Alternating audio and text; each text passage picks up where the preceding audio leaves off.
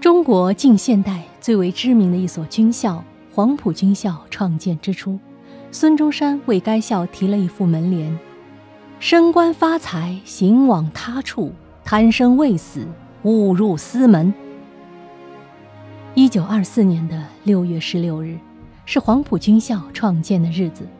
在开学典礼上，孙中山号召全体师生：“从今天起，立一个志愿，一生一世。”都不存升官发财的心理，要学先烈的行为，像他们一样舍身成仁，不要贪生畏死。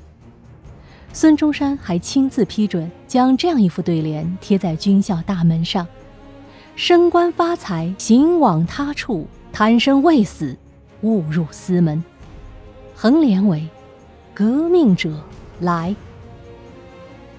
黄埔军校建校之初。不仅校舍不足，连学生的吃穿都很成问题。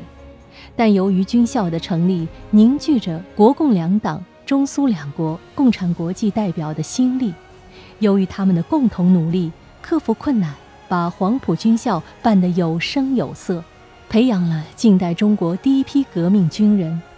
尽管后来军校的领导人走上了不同的政治道路，但是在二十世纪二十年代中期。